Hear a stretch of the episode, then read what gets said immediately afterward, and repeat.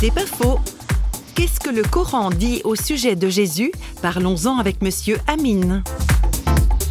Le Coran parle beaucoup de Jésus. Je peux dire avec certitude que ça interpelle tous les musulmans qui apprennent, tous les enfants musulmans qui apprennent le Coran. Pour plusieurs raisons.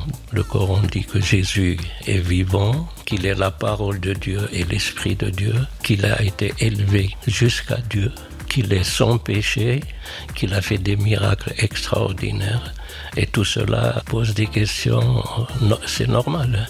Dans la Bible, les paroles du Christ, quand il dit aimez vos ennemis, priez pour ceux qui vous maltraitent et bénissez ceux qui vous maudissent, ça, c'est des choses qui touchent profondément le cœur d'un musulman, d'un ancien musulman ou même d'un musulman. C'est pas faux, vous a été proposé par Parole.fm.